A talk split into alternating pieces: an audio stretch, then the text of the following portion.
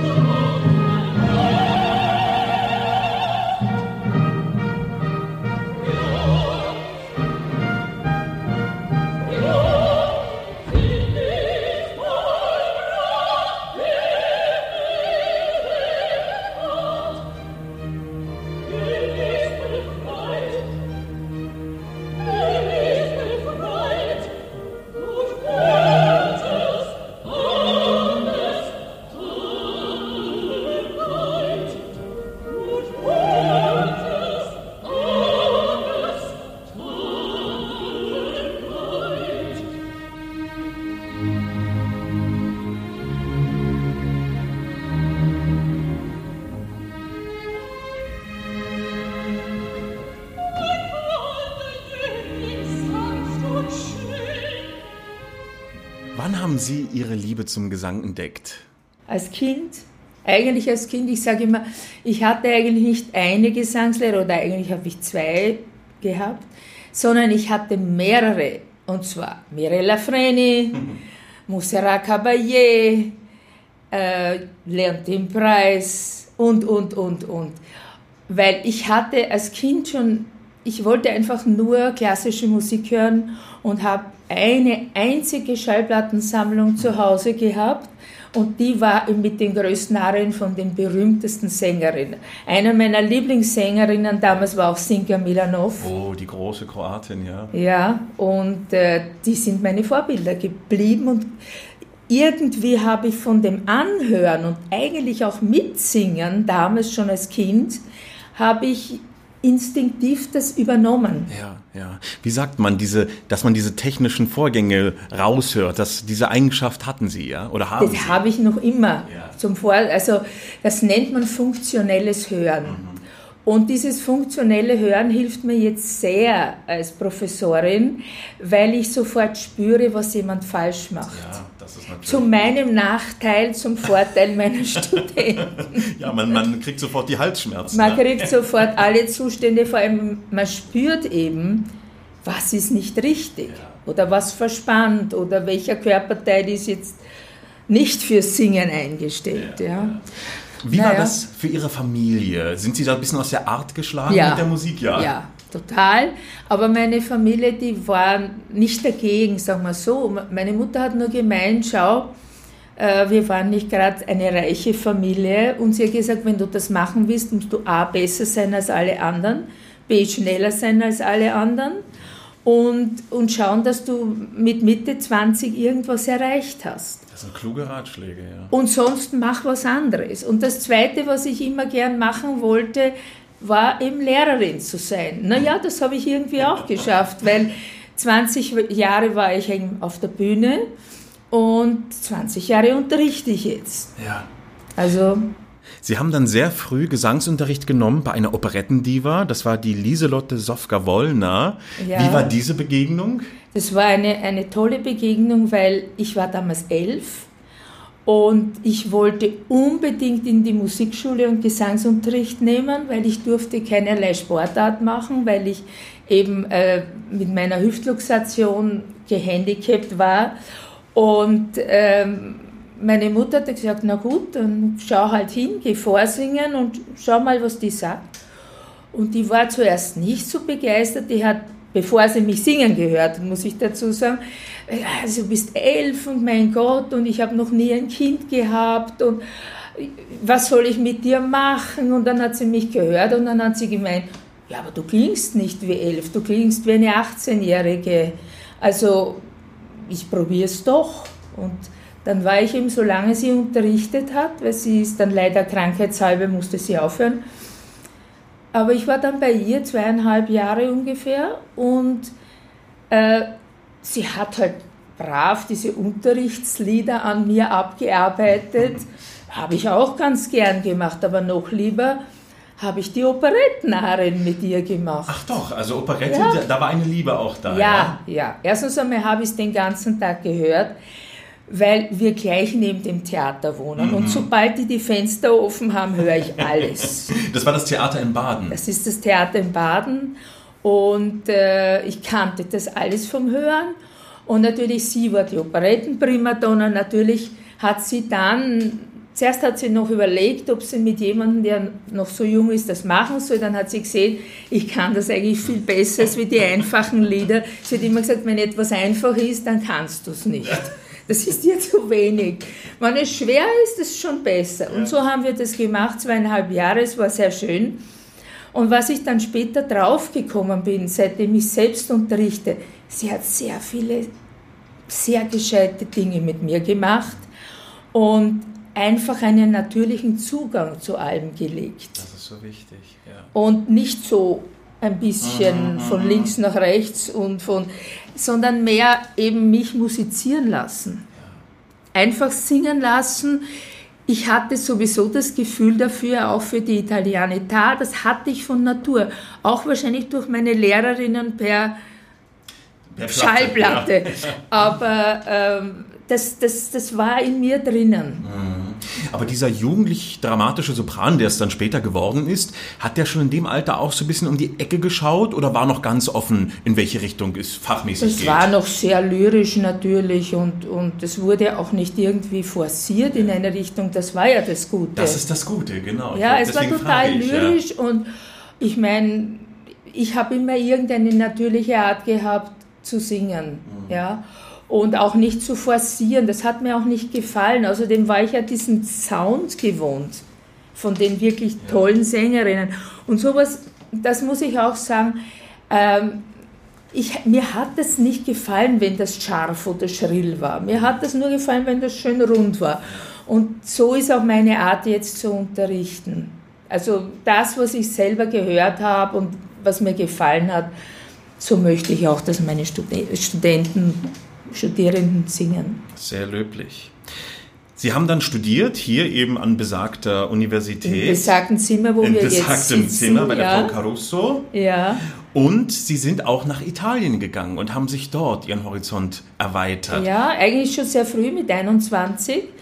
Ähm, ich wusste, ich möchte italienisches Fach singen. Es gab hier, also meine Lehrerin hat schon das natürlich unterrichtet als Griechin, aber ich wollte einfach jemand Muttersprachlichen auch noch haben, der mit mir das arbeitet und bin halt dann jeden Sommer von 1982 an äh, zu meiner damaligen Lehrerin, die leider gerade vor kurzem verstorben ist, Enza Ferrari, die war einfach in ihrer Welt, also sie war früher Korrepetitorin an der Meile in der Scala und viele Jahre später, sie hat wirklich mit allen Großen in Norditalien gearbeitet. Das war ein Kommen und Gehen von, von Mara Zampieri über, über Maria Chiara, über Renato Capecchi. Wir haben uns gegenseitig die Türen ja. schnallen in die Hand gegeben. Das war für mich damals sehr interessant und ja. sehr aufregend auch.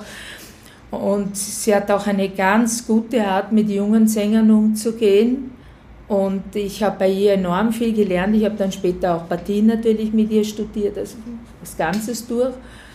Und äh, sie hat mir auch in, in, die Sprache noch näher gebracht und, und aber auch hier und da gesangstechnische Sachen gesagt, die, die mir geholfen haben, die ich auch jetzt inzwischen weiter verbreite und so gibt eine Generation der anderen das weiter. Das ist ja das Schöne, ne? dass das so sich weiter einfach trägt. Ja, ganz natürlich und ganz ohne drüber nachzudenken. Ideal. Sie haben auch viele Wettbewerbe gewonnen, unter anderem den Mario del Monaco Wettbewerb. Ja, damals wurde der erste Preis nicht vergeben. Mhm. Aber es war ganz lustig, weil es war die Renata De Baldi, die Juryvorsitzende, oh. und sie hatte eine Studentin von sich, der sie gern diesen Preis gegönnt hätte. Ja aber die restliche Jury eher für mich war und dadurch ist das so entstanden. Aber es ist trotzdem, ähm, es ist trotzdem eben was entstanden dadurch und Connections natürlich und eben dann zur Leiterin von, äh, vom Wiener Opernstudio, zur Marta Lantieri und ja, man hat Leute einfach kennengelernt, so wie das halt bei jedem Wettbewerb ist, nicht? Also sind Sie auch heute noch gegenüber Wettbewerben sehr positiv eingestellt und denken, es ist ein guter Grundstein für eine Karriere? Jein. Jein. Also ich muss sagen, ich habe drei gemacht und ich habe das meinen Studenten erst vor kurzem erzählt. Ähm, das war sehr gut für mich. Erstens einmal bin ich in andere Länder gekommen. Damals hat das ja noch den Vorteil gehabt, man wurde eingeladen. Ja. Das heißt, es wurde einem viel bezahlt oder alles bezahlt, mhm. dass man überhaupt dorthin kommt. Das ist ja heutzutage überhaupt nicht mehr. Also die müssen ja, oh ja. einiges auf die hohe Kante legen, dass sie überhaupt mitmachen dürfen. Das natürlich immer so Sachen sind, dass ein, ein Lehrer oder ein Juror äh, einfach seinen Schüler oder seinen Bekannten oder Bekannte da besonders bevorzugt, ist ja. mir eben wirklich zweimal in grobem Ausmaß passiert. Mhm. Und das war dann beim nach dem zweiten Mal, habe ich dann gesagt, irgendwie muss ich das jetzt nicht mehr haben. Wo Sie selbst noch Teilnehmerin waren oder ja. aus Jury-Sicht? Nein, nein, nein. Nee. Wo ich selbst noch Teilnehmerin war, dann natürlich schon irgendwie Preise gewonnen habe, aber trotzdem das Ganze drumherum, das hat mir irgendwie die ganze Sache ein bisschen verdorben. Und wenn ich sehe jetzt bei meinen eigenen Studierenden, wie das oft läuft, und wo ich mir wirklich denke, auch wenn ich nichts drüber höre und ich höre mir dann die verschiedenen Leute an und dann denke ich oft, wieso hat der gewonnen oder wieso hat die gewonnen und wieso hat die nur Platz drei oder gar keinen Platz, dann denke ich mir oft, also da ist schon, so wie in dem ganzen Beruf, muss man ehrlich zugeben. Ja. Es ist nicht immer alles grün, was grün ist und nicht immer alles rot, was rot ist. Ja. Was sind für Sie rückblickend auch äh, über Ihre eigene Karriere nachdenkend so die negativen Aspekte des Berufs? Wo sagen Sie, da muss dringend was gemacht werden? Äh, es ist natürlich die ganze Sache mit den Agenturen schon ein eigenes Kapitel. Ohne Agenturen kriegt man vor allem heutzutage eigentlich keine Engagements mehr. Andererseits kommt man im Laufe der Jahre drauf, dass manche Agenturen sehr eng mit manchen Theatern zusammenarbeiten und dann manche wieder nicht. Dann hängt es oft davon ab, ob man in der Ära, wo ein gewisser Intendant dort ist und eine gewisse Agentur in dem Haus singt und plötzlich singt man nicht mehr dort, obwohl man sich nicht verändert hat, aber es haben sich die Umstände verändert. Ähm, die nützen ihre Macht natürlich auch aus, das muss man schon sagen. Ist man aber bei der richtigen, unter Anführungszeichen, machtvollen Agentur, die einem unterstützt und weiterhilft, ist das natürlich wie ein, ein Lotto-Zwölfer. Ja. Ja. Also Sie kritisieren, dass nicht jeder diesen Zugang bekommt ja. zu diesen Theatern nein. direkt, sondern dass es erst diese nein, mächtige nein. Agentur braucht. Ja. Man, man, man kommt ohne Agenturen fast in keinem Haus mehr unter. Außer man kennt, lernt zufällig bei einem Wettbewerb oder bei irgendwas anderem den Intendanten kennen oder den Dirigenten und der setzt sich dann ein. Ich habe das ein paar Mal bei Studenten auch erlebt bei mir selber nicht einmal so viel, aber bei Studenten habe ich es erlebt, dass durch äh, den Zugang zu irgendeinem Meister oder zu auch einem Regisseur ähm, die Leute dann zu gewissen Agenturen gekommen sind, wo sie normalerweise nie hingekommen wären. Ja, so geht das natürlich. Ne? Gehen wir mal zurück in das besagte Jahr 1986. Es ist der 22. Oktober. Am Abend sollte zum ersten Mal nach der Premiere, drei Tage zuvor war eben jene, Verdis Un Ballo in Maschera, ein Maskenball über die Bühne der Staatsoper gehen. Allerdings mit Margaret Price als Amelia, doch am Ende trugen sie das Kostüm. Nehmen Sie uns mal mit auf diese Zeitreise. Was war passiert? Ja, naja, da ist einiges passiert. Also es war so, ich hatte das Jahr vorher äh, Im Opernstudio habe ich Simone Boccanegra von Verdi sozusagen gecovert, als Studentin noch, also als, als Mitglied des Opernstudios und habe dabei den Maestro Claudio Abado kennengelernt, der mir dann angeboten hat, äh, ich soll doch zu den Orchesterproben kommen, ähm, damit ich das Stück mal so durchsingen kann ähm, also nicht zu den Proben jetzt, die die auf der Bühne gemacht haben, ja, sondern ja. zu den reinen Orchesterproben. Das war damals noch in dem wunderbaren, schönen alten Sophiensälen, die dann leider abgebrannt, abgebrannt sind. Ja. Und äh, das war noch dazu an meinem Geburtstag, es war ein ganz lustiger Zufall. Und ich habe das dann halt dort einfach gesungen. Und daraufhin waren die Philharmoniker so begeistert und er auch, dass er dann überlegt hat, wow, die kann das, die ist gut. Und ich war dann auch ein paar Mal vorgesehen, auch immer wieder als Cover, wenn jemand mhm. krank war, wenn Frau Ricciarelli keinen guten Tag gehabt, dann musste ich oben sitzen. Ach so? Ja, ja, ja aber das war ja? bereitstehen, natürlich. Wenn sie mich gesehen hat, war sie sofort wieder gesund. Ja, das ist immer der berühmte Effekt. Ja, aber es ist, äh, dann war es eben so, dass er dann gemeint hat, dann war ich aber ein Jahr weg dann hat man gemeint, ich soll doch mal in die deutsche Provinz. Dann war ich in Krefeld-Mönchengladbach ein Jahr. Habe dort aber schöne Partien gesungen, Troubadour Leonore, meine erste, und Freischützer Agathe. Und als allererstes die Regan in Lear von Aribert Reimann, also eine wirklich schwere Partie. Wir reden immer noch, Sie sind 24, 24 25 gewesen. 24 ja? war ich damals. Wahnsinn. Also mit 23 habe ich diese, an meinem 24. Geburtstag ja. habe ich diese ähm, Amelia, Amelia ja, Simone. Simone. Ah, Amelia, Und dann hat er einfach mir angeboten, durch die Agentur auch und so, ähm, ob ich mir nicht vorstellen könnte, Ballett zu singen. Und ich habe gesagt, oh, schon, aber ich habe das ja nie gesungen und bla bla. Naja, sie haben das andere auch gut gemacht, sie werden das auch gut machen. Und sie haben mir dann sozusagen einen Coververtrag gegeben ähm, und gesagt, kommen Sie wieder nach diesem Jahr, wo Sie in Deutschland waren und machen Sie, sind Sie mal Cover. Aber irgendwie war trotzdem auch bei den Proben noch nichts davon zu hören, ja, ich habe das natürlich gekonnt, ich habe es gelernt, ich habe wieder die Orchesterproben, die reinen Orchesterproben mitgesungen, aber eigentlich hatte ich wirklich, glaube ich, eine halbe Bühnenprobe, ja. wie Frau Preis sich einmal an einem Samstag nicht gut gefühlt hat, aber eigentlich habe ich das Stück nie ja. einmal durchgesungen. Nicht einmal. Ja, und ich muss ehrlich sagen, jetzt, nach so vielen Jahren, nach 36 Jahren, und nach dem, was ich alles erlebt habe und was alles passiert ist in meiner ganzen Umgebung, kann es noch immer nicht fassen, wieso sie sich getraut haben, mir das zu geben ohne Probe. Wie kurzfristig war die Absage ganz, der Price? Am ganz. Tag? Nein, selbst. es war so, es war am Tag vorher. Mhm. Aber inzwischen war ich bereits schon wieder bei meinem nächsten Engagement ja, weil ich musste ja immer nur am Abend sozusagen so, bei Fuß ja. sitzen ja. und war inzwischen schon in Linz und habe dort Idomeneo geprobt. Aha. Ja, und dann war es, dann hat man, damals gab es keine Handys, ähm, hat die Agentur hat, äh, hat mich angerufen und zwar, es war so, die haben gemeint, na ja, es wird, heute wird sich über den Tag herausstellen, ob sie singen oder ob sie nicht singen. Es war Abend vorher, am Tag vorher.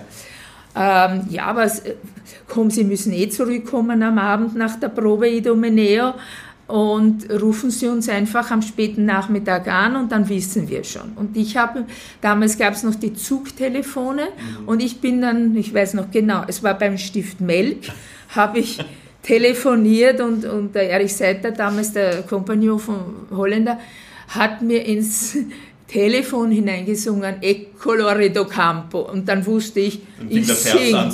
Ja, ich singe. Das war's dann. Das war das Einzige, was ich hatte, keine Probe mehr, nichts mehr. Und was ist da in Ihrem Kopf passiert? Ist es Angst? Ist es doch Vorfreude, die die Chance ja, nutze ich jetzt? Es oder? ist alles zusammen. Ja. Es ist natürlich immer, also ein paar Tage vorher, eben bei der Premiere, war ich in der Loge oben, weil ich ja Dienst hatte und da war eine, eine alte Frau Kammersängerin, die Emil Lose. Oh ja. Und die saßen neben mir und dann hat sie mich so ein bisschen ausgefragt und hat gemeint, naja, äh, warum sitzen Sie denn da? Und ich habe gesagt, naja, ich bin eigentlich Cover für die Frau Preis da unten. Und sie schaut mich an und sagt, was und so jung und, und so. Und sie hat dann versucht, mich so ein bisschen aufzuziehen und hat gesagt, na, und was passiert, wenn die jetzt da unten absagt? würden Sie das machen? Und ich habe damals wirklich ganz, ja, das mache ich. Und sie hat mich so angeschaut, na, ich möchte dich sehen, wenn du das wirklich machen musst. Und dann hat sie mich gesehen sie am nächsten Ja, aber sie hat ihr gesagt, ich hätte das nie für möglich gehalten. Ja. Weil ich ja. habe ihr erzählt, ich habe eigentlich nicht einmal dieses Stück durchgearbeitet, ja. Äh, also durchgemacht auf der Bühne. Ich, ich weiß bis heute nicht, ob Ihnen das bewusst war.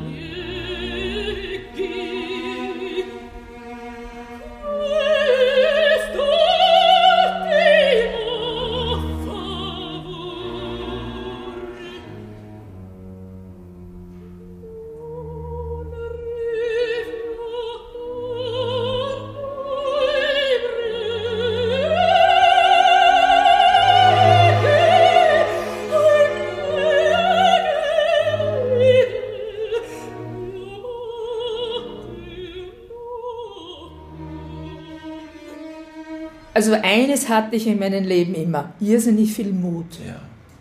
Deshalb war ich ja eine Zeit lang wirklich die Einspringerin von die. Ich bin in alles und jedes eingesprungen, bis Janowitz irgendwann zu mir gesagt hat, Kindchen, lassen Sie das endlich.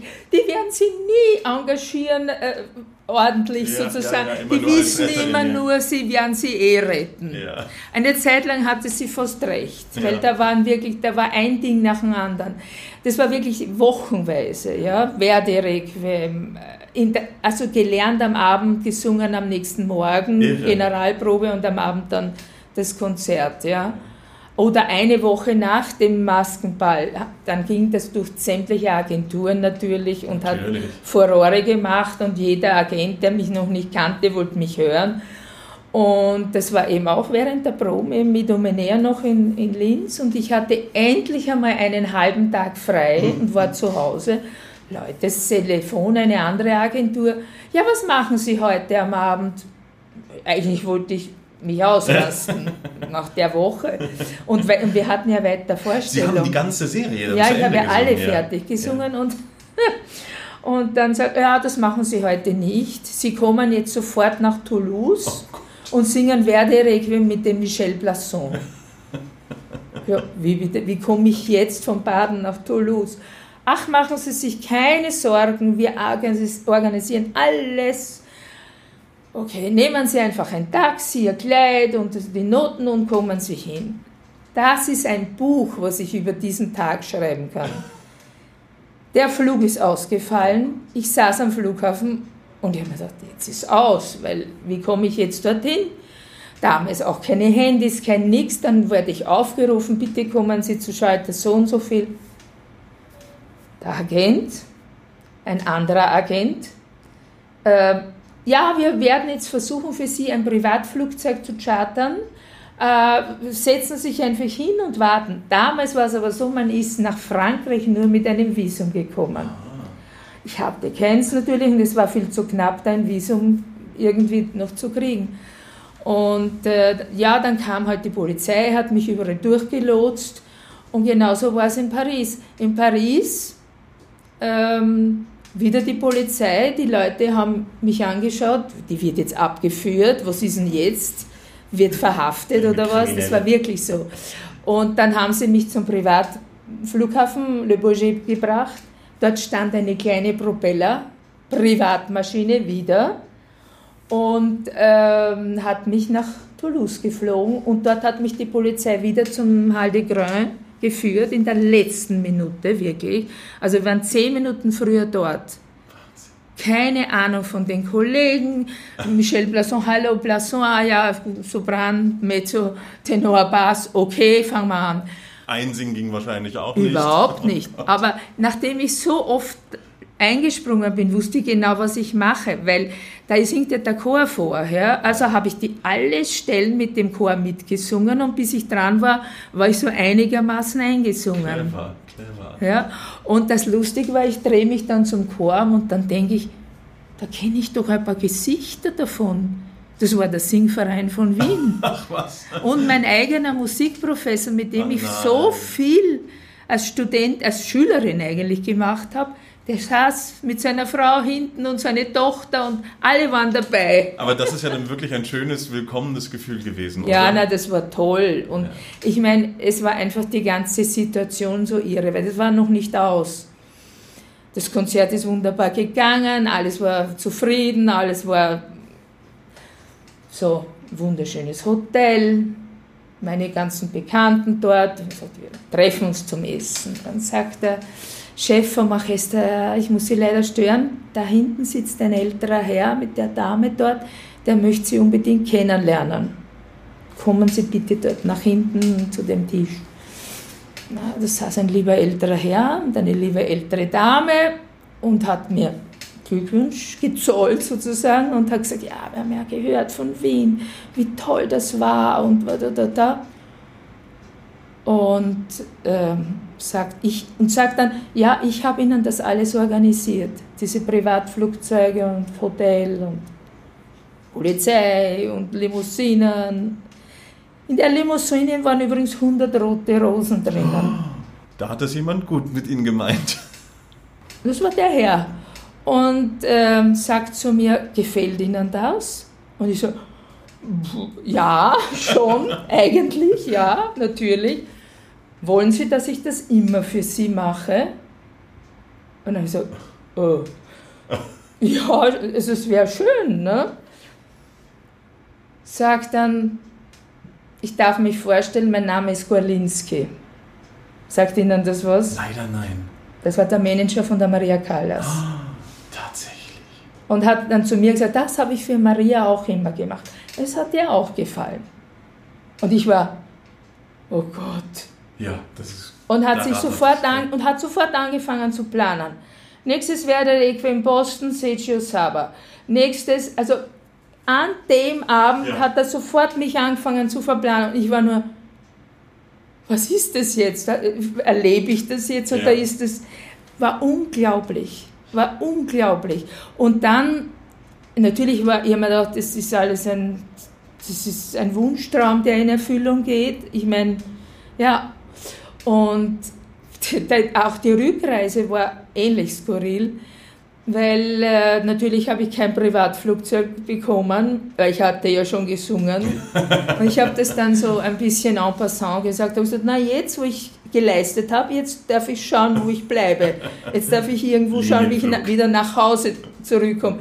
Na, das hat aber dann doch ein bisschen gesessen und dann haben sie gesagt, na ja, das ist ja der Singverein da, die haben ja ein eigenes Flugzeug, aber es sind halt schon 100 Leute, wir können ja nicht einen erschießen, damit wir sie... Die aber was soll ich sagen, ich bin dann im Cockpit Ja, mitgeflogen. Tatsache. Ja. Das auch noch. Die Rosen hin, ich vorne. Also die durften mit nach Wien dann Ja, wieder. die, durften, die mussten Ja, mit nach natürlich. Wien. Die mussten. Ja, lauter Geschichte. solche, äh, wirklich eine Zeit lang lauter Geschichten, wo man denkt, das ist nicht wahr. Leider ist der, der Herr Golinski dann eineinhalb Jahre später, der war schon über 80, ist leider verstorben. Und damit Ja, endete diese Ende Ära. von, der, Ende von der Märchengeschichte. Aber Sie haben noch ein bisschen mit ihm dann weitergearbeitet. Also die Sachen, die er Ihnen in Aussicht gestellt hat, kamen Ja, dann nicht auch. alles, nicht alles. Aber ich meine, es war Wahnsinn, weil er hat wirklich gleich da am, am, am, am Tisch Ja, die Karriere geplant. geplant und ich habe mir gedacht, nein, das gibt's nicht. Ja. Ja, das Alles, kennt was man man sieht- nur so aus Büchern. Ja. Ne? Ja, Ja. und naja, und es war natürlich dann halt sehr traurig, ähm, dass das halt dann doch nicht so weitergegangen ist, wie ich Ja. gehofft habe natürlich Ja. dann. Ja. ja, war dann ein Einschnitt, also nach diesem einen plötzlichen Es Hoch? war, es war deshalb ein Einschnitt, weil meine frühere Agentur natürlich wahnsinnig eifersüchtig und böse auf mich war und mir das dann natürlich sehr zu spüren gegeben Aha, hat. aha. Ja? Und äh, dann noch wollten, dass ich mit ihm und mit einer anderen Agentur einen Exklusivvertrag unterschreibe. Und der war aber dann so abgefasst, dass ich mich nicht getraut habe. Weil da hätte ich wirklich alle Rechte auf mich selber und wo ich singe und was und was und wann eigentlich abgegeben. Und da habe ich auf Anreiten auch meiner Lehrerin und meiner Freunde und so weiter das dann sehr lange vor mich hingeschoben und nicht unterschrieben, bis die dann schon stinksauer waren und mir dann auch gedroht haben. Ich sage deshalb keine Namen, weil das war ziemlich arg. Es war ziemlich arg mit den Worten, wir sind die Mafia und wenn du nicht tust, was wir wollen, dann machen wir dich fertig. Ja. Das gibt es auch. Und das gibt's auch. Und ich denke oft noch heute, habe ich doch das Falsche gemacht, hätte ich doch sollen das unterschreiben. Hätte, hätte, aber wer Ja. weiß. Ne? Wer weiß, Ja, ob sie wer glücklich weiß. geworden wären. Wer ne? weiß. Ich Ja. meine, ich hätte wirklich, also laut diesem Vertrag hätte ich nichts mehr entscheiden können. Ne? Also sie hätten wirklich alles abgegeben und Ja. jemand hätte ihnen einen fertigen Kalender Ja. serviert und hätte gesagt, sing so mal läuft's. dann, sing ja. mal da, sing mal dort, sing mal da.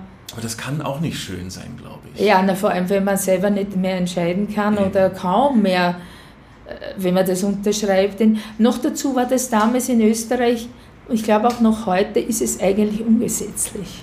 Ja, wahrscheinlich. Zu Recht auch. ja. Ah, Es ist schon beängstigend auch, Ja. wenn man so dieser. Dass man so ausgelegt, deshalb sage ich, ja, ja. Macht von Agenturen. Wenn sie was für einen tun, dann ist der Himmel offen. Und wenn sie gegen einen versuchen, was zu tun, dann das ist das Gegenteil. Und es hat sich nichts geändert. An mir jetzt Ja, in ja, dem ja. Fall. Ja? Das ist eine imposante Geschichte, ja, die es lohnt, erzählt zu werden. Definitiv. Ja, gehen wir nochmal zurück an diesen besagten Balloabend. Also die Partner Luciano Pavarotti, Piero Cappuccilli, Claudio Abado. Wie war die Arbeit mit diesen Größen? Wie war die Kollegialität? Wie, wie haben Sie das erlebt? Naja, die haben ja mich selbst eigentlich nur auf der Bühne erlebt, weil ich sage ja, wir hatten ja kaum irgendeine Probe miteinander. Ja? Ich meine, es war nicht, dass er mich nicht, also vor allem der Luciano, dass er mich nicht gehört hätte. Weil wenn er mich nicht gehört hätte, hätte er mich abgelehnt. Das heißt, er hatte das Recht auch zu sagen, die nehme ich als Partnerin oder Natürlich, nicht? Natürlich, er hat das ja auch bei den anderen gemacht. Aha, aha. Ja, da ist jemand rausgeflogen aus dem Cast. Tatsächlich? Gleich bei der dritten Vorstellung, nach dem Fernsehen. Verstehe, verstehe. Und plötzlich stand jemand neben mir, der einen Kopf kleiner war und ich wusste nicht einmal was davon. Aber das war die Magda Nador, die, die ja. durch ihn, die hat er schon gemobbt bei den Proben. Tatsächlich? Ja. Die hat ihm einfach nicht gepasst, oder? Nein, die hat nicht gemacht, was er wollte. Und er kam immer zu mir sich beschweren und hat mir immer erzählt, was er macht. Er hat immer die Ellbogen ihr dann ins Zwerchfell eingesetzt, währenddem sie gesungen was? hat und sie konnte kaum mehr singen. Dann hat sie sich beschwert und ich sage nur zu ihr, beschwer dich nicht. Ja. Schau, dass du ihm irgendwie... Äh, drumherum. Bei mir hat er das nicht gemacht, weil ich war nicht sein Typ. Ja, ja, Gott sei Dank in dem Fall. In dem Fall Gott sei Dank. Ja. Und dann hat er einfach jemand, der ihm halt genehmer war. Aber es war wirklich so, dass ich keine Ahnung hatte vor der Vorstellung. Es hat uns niemand gesagt. Und plötzlich, und ich, die Magd war relativ groß, so wie ich, und ich habe immer den Namen so gereicht, und plötzlich steht die drunter. Und ich war, wer ist das? Was ist hier passiert? Ja. Ja, auch das ist Oper. Wie war das denn am nächsten Tag? Also Sie waren ja wirklich das Stadtgespräch, oder? Also dass, dass da so eine junge Sängerin steht, viele haben es mitbekommen, eben Sie sagten schon, es gab eine direkt Fernsehübertragung. Ja. Das muss doch auch irre gewesen sein zu wissen, jetzt sind diese Kameras auf mich gerichtet. Ja, auf das habe ich überhaupt eigentlich nicht gedacht, muss ich ehrlich sagen. Noch dazu habe ich in der Nacht vorher so wahnsinnig Zahnschmerzen bekommen, weil da hinten inzwischen Weisheitszähne sich genau zu dem Zeitpunkt gemeldet haben, wie ich wirklich eh schon mit den Nerven da oben war. Und äh, ich hatte wirklich also ja, andere Sorgen irgendwie gehabt und habe mich einfach nur konzentriert auf diese Sachen und wurde dann noch mit weisen Ratschlägen von Agentur und vom Aufnahmeleiter versehen. Der eine hat gesagt, du musst Gas geben, du musst Gas geben und zeig deine Stimme. Der andere gesagt, singen Sie das Ja Piano, singen Sie das Ja. Und was tue ich jetzt? Möglichst so, wie ich es immer gemacht habe. Dem eigenen Instinkt folgen, ja. oder? Der Intuition. Aber trotzdem, es war äh, genau nämlich bei derselben Stelle, dann gedacht, so, und jetzt? Der eine sagt, gib Gas, der andere sagt, schön Piano. Und wie war das mit Abado? Konnte man von Ihnen gut abnehmen am Abend? Hat er einen wirklich auf Händen getragen? Ja, der Abado ist jemand, der, der war jemand, der ist ja leider schon gestorben, der am Abend immer für einen da war, der einfach mit wenig Gesten und mit wenig ähm, Sagen, aber man hat gewusst, was er wollte.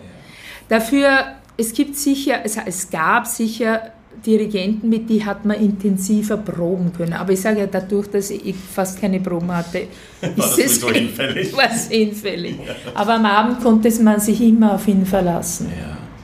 Und die Margaret Price, Sie haben sie ja sicherlich erlebt in der Premiere. Wie war das für Sie? War das ein Vorbild? Die Margaret Price war auch unter anderem eine meiner Lieblingssängerinnen. Vor allem für Mozart, auch für Strauss, auch für Lieder und auch eine wahnsinnig nette Frau. Und eines muss ich auch sagen, ich werde nie vergessen, wie sie mich vor meiner ersten Vorstellung am Gang in der Oper angerufen hat und mir alles Gute gewünscht hat. Das macht niemand. Das ist edel.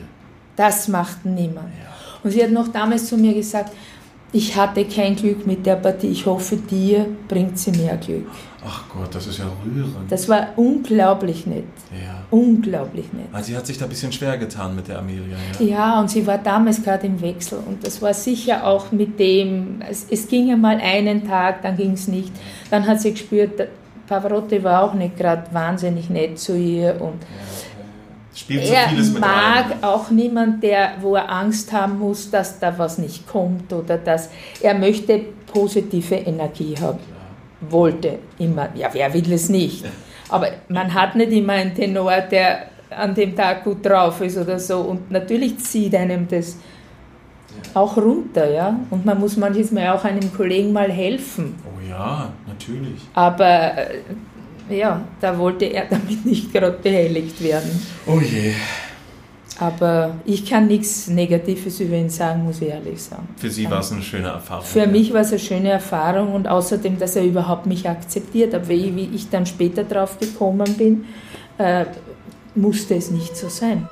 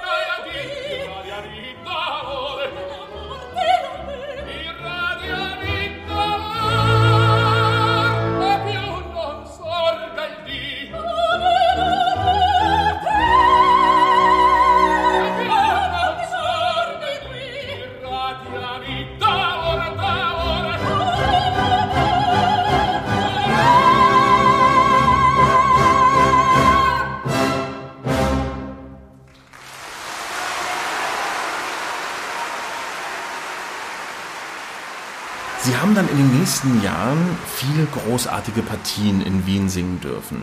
Die Amelia kam dann auch auf der Bühne, nicht nur als Cover, also die Amelia im Boccanegra. Ja.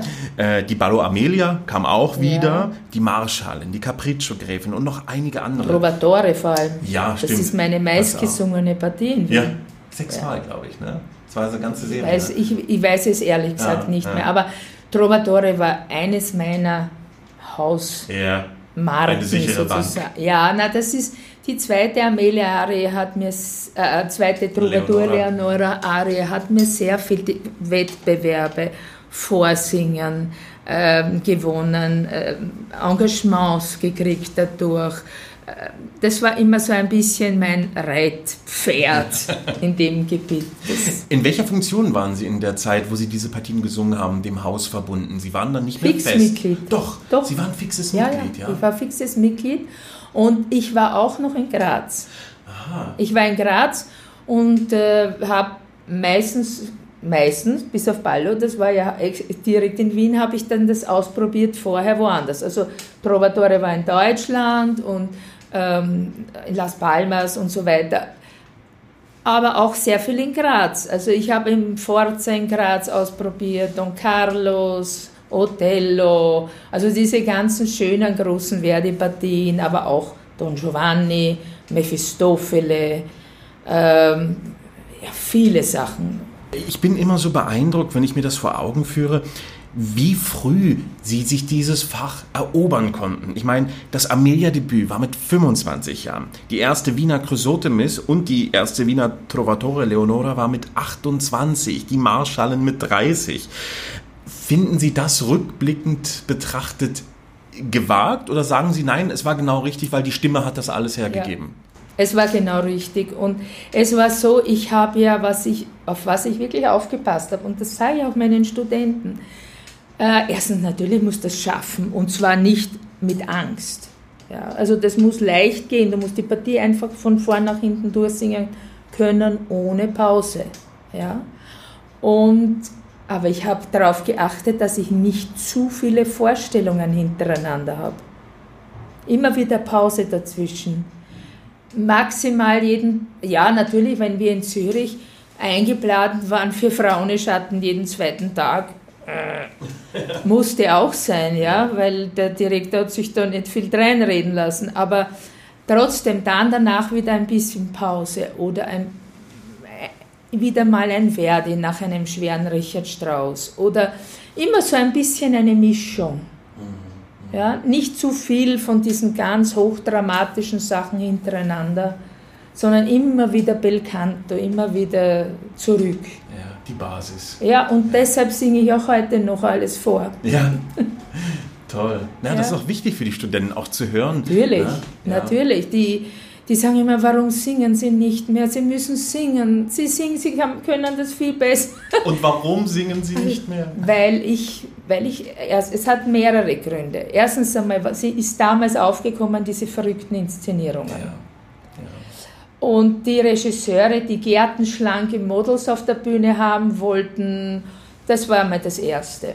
Dann ähm, ist meine Mutter schwer krank geworden, die ich aber gepflegt habe, wirklich bis zu ihrem Tod. Dann hab, interessiert hat mich das Unterrichten immer. Ich habe auch in, in, in Zürich ähm, Kolleginnen und Kollegen unterrichtet so die vom Opernstudio und die was gebraucht haben, sagt, du kannst das so gut, zeig mir, wie mischt man da in der Tiefe mit Brustregister und so. Und da hat mir dann, habe ich gedacht, ja, ich bin doch ein Typ auch Lehrer. Ja?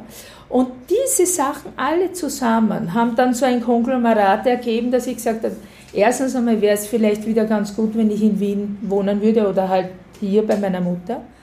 Ähm, meine Lehrerin ist damals gerade in Pension gegangen. Dann bin ich hier rein und habe hier oft zugehört und hat mir wieder angefangen, Spaß zu machen auch. Und, und sie hat, ihr hat es keinen Spaß mehr gemacht. Dann hat sie gesagt, hey, ich gehe Kaffee trinken, nimm die Klasse. Da Ach so, haben ja, Sie ja, übernommen? ja, wirklich, es war so. Hey, ich gehe Kaffee trinken, mach mit denen weiter.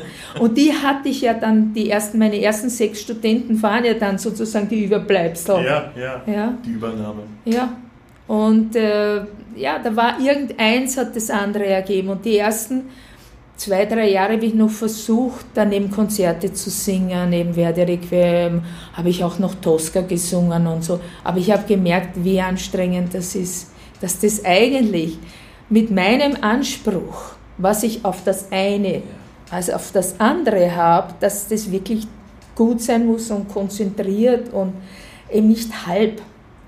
Ich konnte nichts halb machen oder sagen, ist mir wurscht. Ist mir nicht wurscht. Ich wollte immer gut sein, wenn ich auf die Bühne gehe, dass mir kein Mensch was nachsagen kann. Das war eben nicht so. Außer ich war wirklich todkrank und wollte lieber absagen und man hat mich nicht gelassen. Das gibt es auch, ne? habe ich erlebt, auch in der Staatsoper, dass man mich schon. äh, Das war Amelia Simone. Ich war wirklich so krank, ich konnte kaum reden. Hatte die Vorstellung abgesagt. Die haben gesagt, okay, wir suchen einen Gast und um eins na, äh, mittags ruft mich das Betriebsbüro an, es ist was Furchtbares passiert. Wir haben zwar eine Sopranistin gekriegt, aber die kann Simone nicht, die kann nur Ballo. Oh Gott. Weil die Agentur scheinbar nur gesagt hat, Amelia. Amelia und nicht welche. Unvorstellbar. Und wir können jetzt nicht absagen, die Vorstellung ist ausverkauft und jetzt finden wir niemanden mehr. Was macht man da? Was Die haben, mich, da? die haben mich gespritzt, die haben, die haben mir 500 Milligramm Cortison Gott, gespritzt. das ist ja ein Verbrechen. ja, und ich habe einen Herzanfall während der Vorstellung gekriegt. Nicht wahr? Ja. Und ich wusste, ich hatte gar keine Ahnung, dass ich irgendwie eine Schwierigkeit da habe, ja. Aber während der Vorstellung ist das passiert. Gleich bei der Arie. Wer das nie, das ist ein Albtraum, das vergisst man im Leben nicht. Ich sitze da fast beim Sacher oben, bei diesem ganz leise, man hört eh fast nichts und mein Herz fängt an. Da, da, da, da, da, da. Das war allerdings schlimm. Aber dann ging es trotzdem weiter oder Ich habe es irgendwie durchgestanden. Irgendwie. Aber da leidet man doch Ja, Höllenqualen, oder? furchtbar. Da möge, da möge der Erdboden aufgehen und man möge verschwinden und nie wieder rauskommen. Das war wirklich, und dann ging es mir auch drei Wochen absolut schlecht, weil, weil ich da wirklich mit, auf, auf kranke Stimmbänder mit, mit, mit, wirklich mit Gewalt draufgesungen habe. Und ich habe auch gesagt, das kriegt sie nicht wieder. Ich mache das nicht mehr, da kann passieren, was will. Weil ich hatte ordnungsgemäß abgesagt. Ja, eben. Das Recht war auf Ihrer Seite. Ja. Ja, aber man hat mich so unter Druck gesetzt. Und, Naja, immerhin die Wiener Staatsoper. Ja, aber trotzdem, es gibt einfach Sachen, die dürfen so nicht passieren. Eben. Ja. Und, und ich meine, es ist auch wieder erschreckend zu sehen, wie wenig ein Sänger wert ist ja, in dem Moment. Er muss funktionieren. Nein, er ne? muss funktionieren. Und, und das Schlimme ist, man kriegt dann auch kein Lob oder irgendwas, danke, dass du uns das durchgestanden hast oder dass du das gemacht hast, sondern, naja, das war halt aber nicht so. Oh Gott, ich krieg Gänsehaut. Ja, ja es ist aber so. Ja. Es ist so. Ja. Wie, wie, wie kann man trotzdem wieder das nächste Mal auf die Bühne gehen und Spaß haben? Indem man woanders dasselbe singt und so wie aufs Pferd ja, aufsteigt ja. und weiter reitet. Wahrscheinlich, ja. Also ich habe wirklich dann, danach, vor allem für das Stück, Angst gekriegt, obwohl ich nie in meinem Leben Angst davor hatte. Und dann ein Jahr später oder eineinhalb Jahre später habe ich sie in Köln gesungen. Eine ganz andere Inszenierung, andere Kostüme. Und dann habe ich mir selber gesagt, und da musst du jetzt durch. Und zwar so gut wie möglich. Und dann ging es wieder. Tja, haben Sie sich therapiert selber? Ja. Dann habe ich das dort gesungen und das dann verloren während dem Singen, weil ich gesehen habe, es geht ja eh. Es war ja nur damals mit dem, wo es mir nicht so gut gegangen ist und wo ja. ich gespritzt wurde mit dem Cortison. Das ist eine unfassbare Geschichte. Ja. Ja. Ich meine, es war ja früher Usus, also sagen wir mal so die Zeit vor dem Zweiten Weltkrieg, dass eben in ihrem Alter dieses Repertoire gesungen wurde, dass die Sänger recht früh daran gegangen sind. Aber heute ist es doch und auch zu ihrer Zeit immer noch ungewöhnlich gewesen, dass man dieses Fach angeht. Normalerweise ist man da immer gewohnt, mach langsam, geh den Weg über Mozart, über die ganzen kleinen Partien. Ja, wobei man sagen muss, Mozart ist genauso schwer. Also ja, auf ja, seine Art natürlich, auf seine Art, auf seine Art aber man soll Mozart nicht unterschätzen. Ja ja. Aber das war für Sie oder, oder, oder haben da Leute auch manchmal reingeredet und gesagt, das, was du machst, das ist zu früh, du kannst noch nicht diese Partien oder hat man Ihnen da wirklich äh, vollsten vertraut und gesagt, die Stimme gibt das so Manche alles? Leute haben natürlich, weil die konnten das nicht verstehen oder die konnten das nicht. Aber meine Lehrerin zum Beispiel, die hat gesagt, du kannst es, ich höre, dass das funktioniert, ähm, hat mir eigentlich eher zugeredet. Ja. Ja, sagt auch jetzt, nur du hast es können, vielleicht jemand andere äh, tut sich weh. Aber, und ich hatte auch nie das Gefühl, dass ich mir weh tue. Das vom Repertoire her war das, war das schon für mich, für mich gut. Mhm. Und wie ist das überhaupt? Das finde ich auch so beachtlich Sie haben vor allem neben dem deutschen Fach eben das italienische Fach liebend gern gesungen, hoch und runter, sämtliche Komponisten, aber für eine deutschsprachige Sängerin auch Schwer. eher ungewöhnlich. Schwer, das zu bekommen. Eben. Wie haben Sie es dennoch geschafft, sich da durchzusetzen? Indem ich ständig geweint habe, lasst mir meinen Verdi. Die haben ja. alle schon gelacht. Also, ich habe auch in Zürich, da hat der Direktor Pereira dann gesagt, jetzt müssen Sie Wagner und Strauss ja, singen. natürlich, mit dem Namen muss man Wagner singen. Ne? Ja, und ja. ich habe immer gesagt, ja, ich singe schon, aber nicht die ganz hochdramatischen Sachen. Äh, und Strauss liebe ich natürlich, Strauss habe ich natürlich schon vieles Schweres gesungen, aber ich habe immer gesagt, und dazwischen möchte ich haben ein Verdi, ein André Chenier, ein alles, was wieder italienisches Fach ist. Also da haben das habe ich immer gekämpft. so schön, ja, natürlich, ja, ja, natürlich. Oder hat, hatte dann auch das Glück, natürlich mit, zu meiner Zeit waren ja auch in Zürich die ganzen großen Namen. Also, die auch in Wien gesungen haben. Wir haben uns ja die Klinke dort und da in die Hand gegeben. Und ich war halt damals auch noch sehr jung, auch wie ich in Zürich war. Und meine Kolleginnen waren ja doch schon die 50 herum oder kurz vor 50 und haben dann auch schon ein bisschen Probleme gekriegt oder auch Nerven teilweise und haben nicht immer gesungen, also haben öfters abgesagt, was für mich natürlich, sage ja Einspringerin vom Dienst, teilweise sehr gut war, weil so habe ich zu meinen Sachen ähm, noch andere Premieren und andere Vorstellungen dazu gekriegt. Ja. ja. Eines der wildesten Sachen, was ich gemacht habe, aber weil ich es unbedingt wollte, war, ähm, wir hatten Falstaff und die Lucia Pop, es war kurz vor ihrem Tod, war angesetzt als Alice. Und ich hatte Alice nie gemacht, aber einmal hier im Unterricht, so zehn Jahre früher oder noch mehr früher, so vom ersten Akt dieses schwere Ensemble. Und ich habe Direktor Pereira gesagt, ich möchte so gern diese Alice singen. Und er hat gesagt, nein, nein, nein, das macht die Lucy, das macht die Lucy. Und ich sagte, kann ich es nicht auch lernen? Nein, nein, nein, das macht die Lucy. Und dann habe ich gedacht, okay, dann mache ich es halt nicht. Und ähm, am Tag der szenischen Proben hat Lucy endgültig abgesagt, aber Dann kam natürlich Direktor Pereira und hat gesagt, jetzt können Sie singen. Ich sagte, jetzt, wo morgen die Proben anfangen, die szenischen Proben. Ja, ja, ja. Und dann haben wir gedacht, okay, das muss ich schaffen. Ich habe dann immer, wirklich, die erste Szene konnte ich. Weil die hatte ich so eintrainiert von hier noch von der, von der Uni, von der Hochschule. Die konnte ich noch immer. Ich kann es bis heute.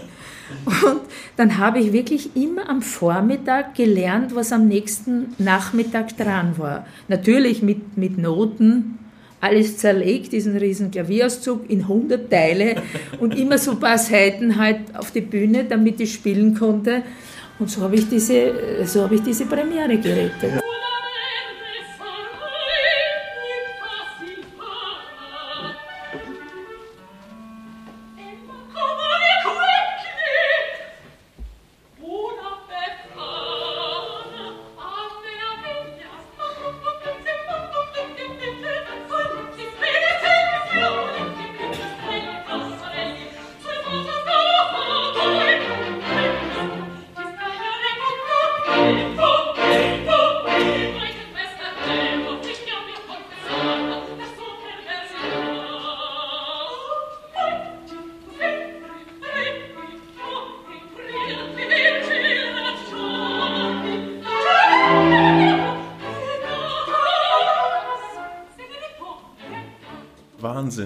Probenzeit Ja, gelernt. nur über die Probenzeit gelernt. Ja, und es ging auch. Es ging auch. Das ist mal das Wunder dann. Ne? Es ging auch. Man ja. muss halt schnell sein. Man ja. muss schon schnell sein. Aber ich hatte solchen Spaß daran, das zu spielen. Das ist so wichtig auch. Ja, ja das war. Und diese, das ganze Ensemble war so toll. Der Hornpons als, als, als, als Falstaff und unsere ganzen Haus, also der, der der Polga und also diese Typen auch von, von. Die Frauen waren alle so gut und wir hatten so viel Spaß miteinander. Es war eigentlich, ja, der Regisseur fantastisch, der, der, der Jonathan Miller. Es war der Santi dirigiert. Es war einfach, es war eine Wunschtraumbesetzung. Man hätte es wahrscheinlich auch umsonst gesungen. Ja? Sicher. Also das war wirklich, wir haben jede Vorstellung haben ist uns noch irgendwas eingefallen, was man noch machen könnte oder wir haben immer irgendwas. Und das Tolle war, dass einer auf den anderen so toll reagiert hat. Das war nicht so, wir machen was aus, so bleibt's. Es war schon in den Grundzügen, ja, aber es ist immer was Neues passiert oder, und jeder hat darauf reagiert. Und Toll. das ist so selten. Das kann man auch nur bei einem Ensemble weil die meisten doch im Haus viel gearbeitet haben oder schon als Ensemble auch in anderen Stücken zusammen waren. Natürlich, umso besser man sich man, kennt und eingespielt Man kennt ist. sich einfach und man weiß, was man den anderen zumuten kann. Ja. Wie, also dass er reagiert darauf. Ja. Nicht das, was ist jetzt? Genau, genau. Also auch wieder von Ihnen ein Plädoyer fürs Ensemble, für die Ensemblearbeit. Ja, und jetzt ja. heutzutage, also ich meine, jeder zweite von meinen Studierenden fragt mich, ja, soll ich freigehen? Und ich sage im Moment bitte nein, weil erstens einmal, du weißt nicht, was passiert, du kannst ein Engagement haben, du kannst keines haben, die Theater sperren wieder zu. Ja. Und wenn du als Anfänger in einem Ensemble bist, sei doch froh, du lernst die Stücke kennen, du lernst die Kollegen kennen, du lernst äh, musikalisch und du bist irgendwie eingepackt in doch einer Gemeinschaft. Ja? ja? Du bist nicht so ausgesetzt, irgendwie friss, Vogel oder Stier. Richtig. richtig. Ja? Und ja, das ist viel gesagt. angenehmer, weil jeder glaubt immer, ach, und ich werde freischaffend und das wird so toll. Ja, die also, Ambition, ja. Hm. Da musst du eine super gute Agentur haben für das. Aber wenn du eine 0815 auch mit 0815 Macht hast, tu das nicht.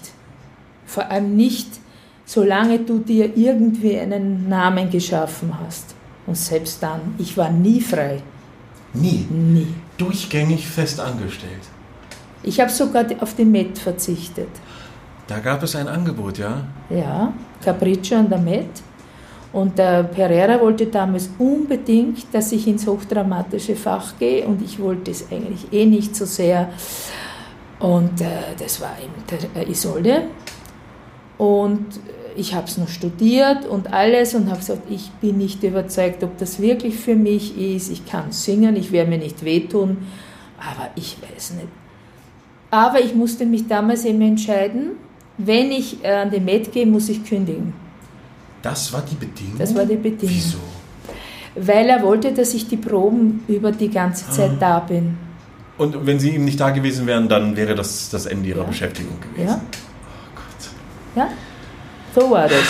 Also Sie waren auch äh, im Laufe dieser 20-jährigen Karriere doch auch wahnsinnig viel Druck ausgesetzt und vor allem sehr fragwürdigen Entscheidungsträgern, oder? Ja. ja. Das kann ich echt mit ganz offen sagen, so ist es. Und ich glaube, es geht fast jedem so. Bei, bei dem einen oder anderen, sage ich, wird es durch eine sehr mächtige Agentur ein bisschen abgeblockt. Aber so die Agentur nicht so mächtig ist, oder so wie ich, bin mit keiner Agentur nach Zürich gekommen, weil ich direkt gefragt wurde. Und da war man natürlich dann noch ein bisschen mehr ausgesetzt. Haben Sie es direkt auch abbekommen? Ja, sicher. Und leidet da die Kunst drunter? Ihre eigene? Also ne- sind das Sachen, die man mitnimmt auf Ja, die Bühne? irgendwann, ir na, das darf man nicht mitnehmen auf die Bühne. Man muss das schon vorher irgendwo abschmeißen, zu Hause, also wo auch immer. Ähm, das darf einem nicht so beeinflussen, dass, dass man dann nicht mehr singen kann oder, oder dass die, die, die Leistung schlechter wird. Weil dann hätte ja jemand einen Grund zu sagen, "Mm, das braucht man nimmer mehr. Ne? Aber da nagt man schon dran. Ne? Vor allem, wenn man, ich habe lange, ich, ich habe damals sogar zufällig einen, einen, einen Artikel in dem Schweizer Illustrierten gerade gehabt und habe das eben erzählt, auch dass ich jetzt entscheiden muss, ob ich jetzt hier Isolde singen oder Capriccio. Und dann haben natürlich viele auch meiner Kollegen gesagt, hau alles hin und mach das in der Met und so. Und da muss ich ehrlich sagen, erstens einmal bin ich nicht so auf freier Vogel en- erzogen, weil bei uns zu Hause eben sehr viel von Geld abgehängt ist. Ja? Also, dass ich mir einfach das nicht leisten konnte, einfach einen sehr gut dotierten, fixen Vertrag für zwei oder zweieinhalb Jahre, was der noch war, wegzuschmeißen. Das entsprach nicht Ihrem Wesen, so eine Art Überhaupt Reaktion. nicht, überhaupt nicht.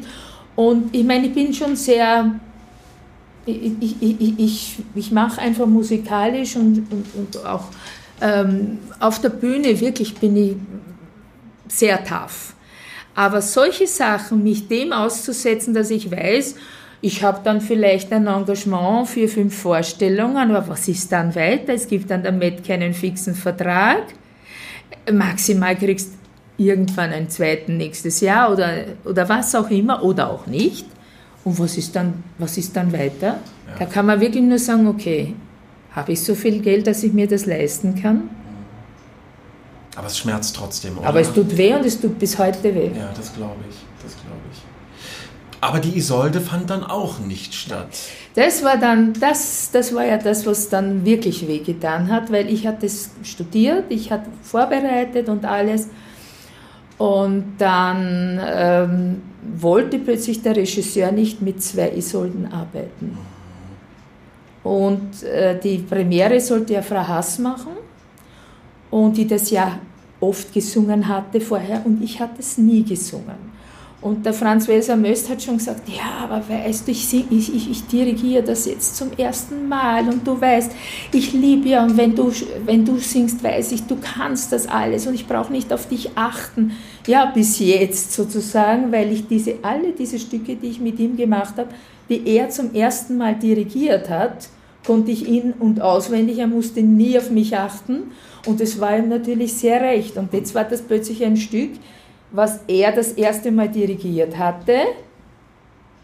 Und er wollte kein Ensemble haben, auch den Tenor nicht. Das war der Jöster Winberg, die Zweitbesetzung sozusagen, der das nie gemacht hat, wenn er das auch zum ersten Mal macht. Und damit war die Geschichte Isolde Und damit zu Ende. war die Geschichte Isolde zu Ende, weil dann habe ich wieder mal keine Proben gekriegt. Und dann habe ich gesagt, na, aber diesmal mache ich das, bei der Isolde mache ich es ganz sicher nicht. Da geht man kein Risiko Na. ein. Ja. Ja, aber man muss auch abwägen. Ich meine, was kann einem das einbringen, wenn man es dann eben nicht gut singt und gut macht? Ne? Dann ist die Karriere auf ganz andere Art zu Ende. So ist es. Und das wollte ich absolut nicht haben, dass mir das irgendjemand nachsagen ja, kann. ja. Dazu bin ich viel zu stolz. Ja, zu Recht, zu Recht, ja. Weil ich, ich habe gesagt, ich gehe nicht auf die Bühne hinaus, wenn ich nicht gut benannt. Ich meine, das war das einzige Mal in Wien und das war so ein Schock. Mit diesen 500 Milligramm Cortison allerdings. Das ist unvorstellbar. Ja? ja.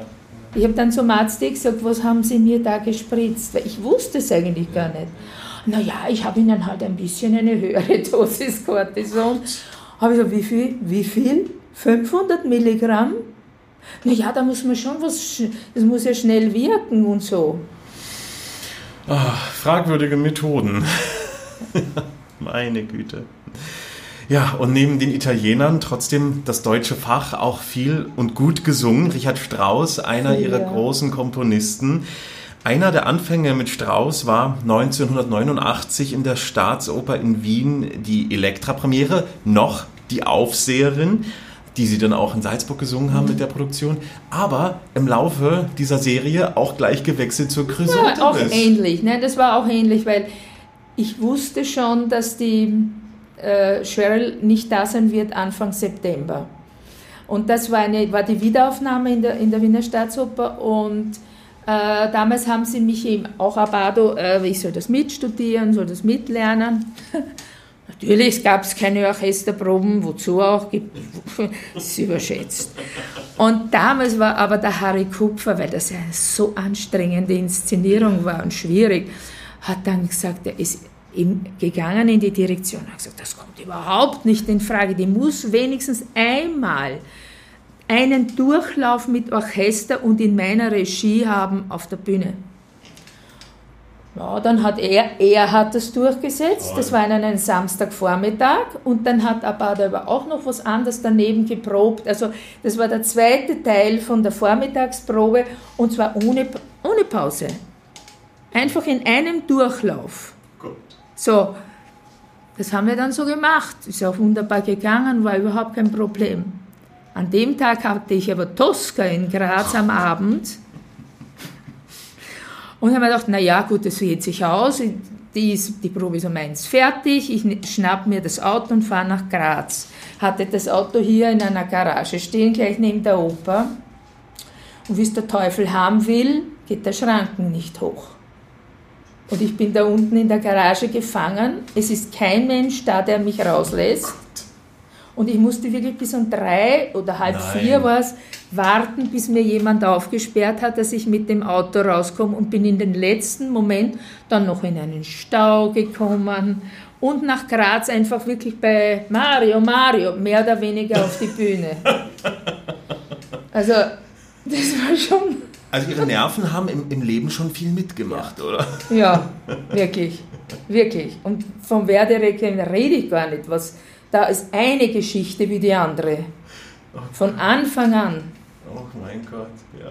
Aber nachdem ich mir gedacht, das geht eh so immer, also pff, ja, aber das ist auch das Schlimme, wenn man so verschrien ist als, als der perfekte Einspringer, die perfekte Einspringerin, dass die Leute einem dann auch blind vertrauen und sagen, du machst das schon. Ja, ne? Und wissen ja. nicht, was man innerlich für tausend Tode stirbt. Ja, am Anfang stirbt man auch noch, wenn man nur jung genug ist. Ja. Aber man merkt dann von Jahr zu Jahr, das wird ein bisschen schwieriger.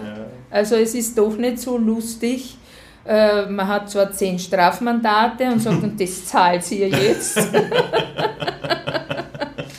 Das ist das Mindeste. Wie ja. es zuletzt bei mir im Oslo war, wo ich wirklich dann selbst zum Flughafen noch rasen musste, weil das Taxi das nicht mehr geschafft hat und das Auto einfach irgendwo hingestellt hat und natürlich eine Strafe gekriegt hat und gesagt, ja, aber die zahlt sie. Ja, das mag bitte sein.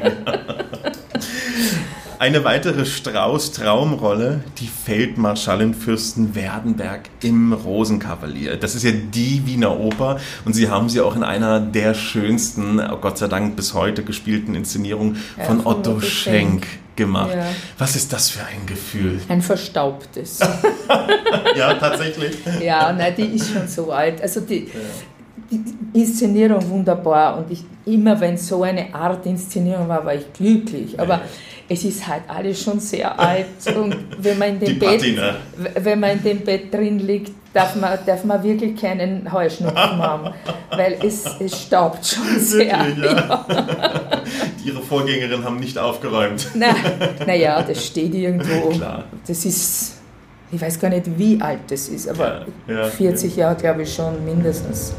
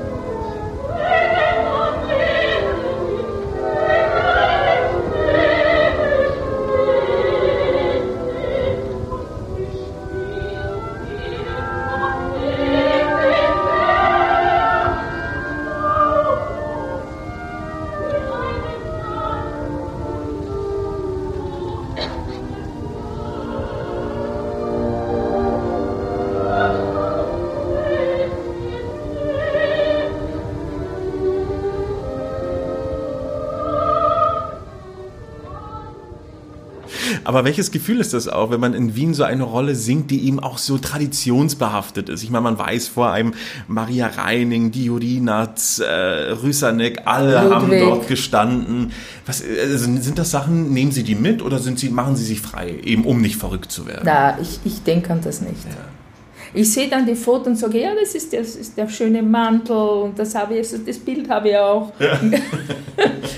Aber na, na, ja. na. Na, also ich habe sie selber auch noch gesehen. Ich habe noch die, die Janowitz habe ich noch gesehen mhm. und, und wen habe ich noch allen gesehen. Also das ist schon im Hinterkopf natürlich. Und, und, aber das und Tosca, und jetzt wird man staunen, das und Tosca waren eigentlich meine Lieblingspartien. Tatsächlich. Die trotzdem, beiden, ja. trotz den ganzen wunderbaren Verdis und allem. Ja. Aber die beiden, weil es vom Spielen her einfach so schöne Partien sind. Was ist das Besondere an der Tosca? Wer ist diese Primadonna für Sie? Ja, die ist, die, die ist in jeder Sängerin drinnen irgendwo. In jeder richtigen, unter Anführungszeichen. Und, und auch diese Emotionen.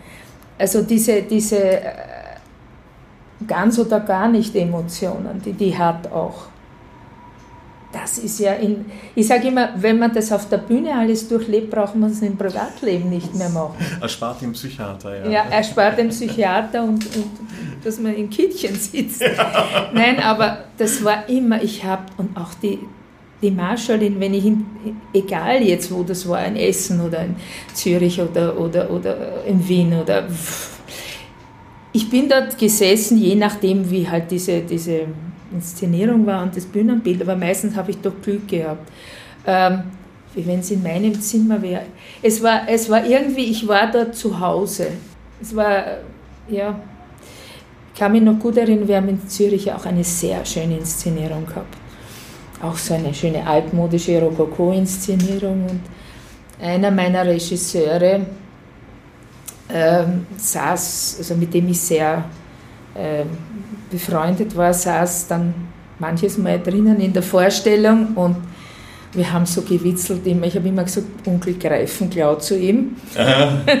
und er saß dann oben in der Loge und hat dann an der entsprechenden Stelle. Hat an der Stelle dann schon heruntergewunken und war lustig. Süß. Ja, da hat man bestimmt viele so eine schönen Geschichten, die man mit seiner Partie verbindet, ja, oder? Die dann ja. immer mal wieder so aufploppen. Aber auch die Kollegen teilweise. Also ich muss ehrlich sagen, ähm, also ich habe eben Marschallin schon mit 30 gesungen und, und, und, da weiß man noch gar nicht so, was es da eigentlich, schon um was es geht natürlich, aber diese ganzen Emotionen und Gefühle, das lernt man erst dann selber an sich kennen. Ja. Ja, ja, eben gerade die Marschallin, die ist ja doch sehr weise auch. Ich meine, eigentlich sagt man mal, sie darf nicht so alt sein. Sie ist schon sie ist noch, eigentlich 30, 32. Na, eigentlich ja, ja, aber sie redet doch, als wäre sie mindestens 20 Jahre älter. Ne? Aber also war das schwer für Sie da anzudocken oder hat man das dann... Überhaupt nicht. Überhaupt nicht. Überhaupt nicht, nein. Und das ist das, was mir so gut gefällt daran. Von dem Text kann man leben. mit, mit, den, mit diesen, äh, wir haben dann teilweise eben mit meinem Regisseur oder auch mit den Dirigenten, wir haben dann schon so rosenkavalierisch gesprochen, ja, oder mit meinen Kollegen in Ochs oder was. Und das war mein erster Ochs, war der Missenhardt, mhm. der Mann von der Balzer, und der war ein, so ein toller Kollege. Ja. Und der hat mir so viele Tipps gegeben und so viele Tricks gesagt und so, pass auf, da muss so. Und da. Die hat mir der Regisseur gar nicht ja, gesagt, aber er hat hat mich so ein bisschen unter die Fittiche genommen und hat gesagt, nee, pass auf, und dann, da darfst du da nicht stehen, da musst eher da stehen. Das ist spannend, oder? Und, und da muss, also, muss der Mittelpunkt da sein, die muss zwischen den beiden und, und auch so Hintergründe mir erzählt auch und, und, und wirklich Tipps einfach gegeben. Und das war natürlich toll. Ja. ja, das liebe ich auch immer so, wenn man mit, mit älteren Kollegen arbeitet, die natürlich mehr Erfahrung haben als man selbst. Und da muss ich sagen, da war ich echt gesegnet. Ja. Also die Gwyneth Jones. Auch die Marton, die eigentlich verschrien ist, ist schwierig. Marton hat mich gemocht und hat mir, war positiv mit mir und hat Toll. immer gesagt, du erinnerst mich so an mich selber. Ja? Ach, schön. Und auch mit Gwyneth, also wir haben uns so, wir haben viel miteinander gemacht und so gut verstanden und, und also wirklich, das war so die gute alte Garde ja. unter Anführungszeichen. Ja. Ja. Da waren tolle Sänger dabei und Sängerdarsteller nämlich. Auch die Fassbänder. Oh ja, natürlich. Und die Fassbänder auch als Lehrerin. Wir haben uns ja später, zuerst hat sie mich kennengelernt, wie ich im Opernstudio war, da hat sie nur gesagt zu mir, Sie sind ein Singetier. dann haben wir auf der Bühne miteinander gestanden und dann eben zuletzt haben wir uns als Lehrer sozusagen ja äh, hat sie einen Kurs gehalten und ich einen Kurs und haben uns gegenseitig besucht, sozusagen zu schauen, was der andere macht. Und die war, die war, ja immer eine tolle Lehrerin. Ja, oh ja, das kann ich aus Erfahrung sagen. Ich habe auch viel von ihr gelernt. Ja, ja ganz beeindruckende ja, Frau. Ja. Also es gibt, also ich habe von diesen älteren Kollegen wirklich unglaublich viel mitgekriegt. Schön. Aber, aber so teilweise gewollt und teilweise so en passant, ja. ja. Nicht ich muss dir sagen, du musst das so machen, das war es meistens nicht, ja, sondern ja. eben durch ihr eigenes Tun und durch auch ebenso gewisse Tricks oder, oder, oder Sachen einfach. Das war schön und ich denke gern an die und ich freue mich immer, wenn ich sie irgendwo sehe und wenn es im Facebook ist letztendlich. Ja, ja, das verbindet die Leute, Gott sei Dank. Ne? Ja. ja. ja, aber ich meine, auch ihre, ihre Schüler profitieren doch von all diesen Erfahrungen, die sie da auch Ja, die lachen eh immer, weil ich erzähle immer, kommt irgendwas vor im Unterricht oder irgendwas, gibt es eine Geschichte. Aber das ist doch toll. Also, als, also ich kann nur sagen, als ich in dem Alter war und Student, ich habe das immer aufgesogen, weil ich das so inspirierend finde. Ne? Also, ja. Das sind die Sachen, die man dann selber irgendwann mal erleben möchte. Oder eben sagen, pass auf, mach das nicht, das ja. geht nicht. Ja. Oder du kannst es machen, aber wunder dich nicht. auch schön, ja. genau. Ja, sie haben mit unglaublichen Dirigenten auch zusammengearbeitet. Abado, Bernstein, Meta, Marcel, Sinopoli, Santi, Plasson. Wer waren da ihre wirklich prägenden, wo sie gesagt haben, also ohne die, ich, ich wäre eine andere Sängerin geworden? Gibt's das? Na, es gibt, es gibt viele, die alle dazu irgendwie beigetragen haben. Es gibt manche, mit denen ich nicht sehr gerne gearbeitet habe, ja. gibt es auch. Ähm, aber es ist so ein Puzzle einfach. Da kann man, man gar nicht einen hervorheben, ja. Was man von dem Mitarbeiter konnte man wunderbar am Abend, wie ich schon gesagt habe, also der hat reagiert und äh, Santi, ja, auch natürlich, der war so ein, ein Dinosaurier, wirklich. Also man, er hat so alle Tricks auch gekannt. Nein, da musst du diesen Ton länger halten und das musst du so machen und das musst du so. Also der hat wirklich alle Zutaten zu irgendeinem Brau. Hat er, er hat auch dann oft so dirigiert. Aber ja, es waren viele. Ich habe inzwischen, ich habe ausgerechnet, ich habe über 120 Dirigenten. Wahnsinn. Und da wirklich von Abado bis Sinopolis ja, einmal durch. Ja, ja. Ähm, ich sage ja, manches nicht unbedingt immer angenehm, auch ja. weil ich natürlich oft eingesprungen bin und dann halt besonderen Stress mhm. ausgesetzt. Also da habe ich an Sinopoli nicht so eine tolle Erinnerung, weil ich habe mit ihm Wozzeck und Lulu oh. Suite gemacht und hatte das auch nie vorher gesungen. Und da hat das Orchester noch dazu Choparo gemacht. Und wir hatten die Orchesterprobe, die sein sollte, nicht. Oh und das zum ersten Mal zu singen, äh, ist nicht so leicht. Und äh, da war er ziemlich nervös wegen dem Orchester, weil die eben gestreikt haben und man einfach manche Instrumente plötzlich nicht mehr gehört haben, weil die hat nicht gespielt. Ja. Und da ging es halt ein bisschen rund im Orchester. Ne? Oh, und das bei dieser Musik, mhm. wo man so gar keinen Haltepunkt dann hat. Mhm. Ja. ja, ja. Und das Konzert fand aber statt. Natürlich. Natürlich. Von Anfang bis zum Schluss. Augen zu und durch. Ja. ja, eben. Also man hat mitunter Dirigenten, mit denen man nicht gern arbeitet. Sicherlich auch manchmal Sänger, die einem das Leben schwer machen. Wie ist es Ihnen da ergangen mit unkollegialen Persönlichkeiten? Oh ja. Ohne Namen zu nennen, aber was war Na, da so Erfahrung? Es ist so, ähm, ich sage, es gibt ältere Kollegen, die sind sehr nett. Ähm, es gibt manche, natürlich vor allem im Sopranfach, die sind sehr eifersüchtig.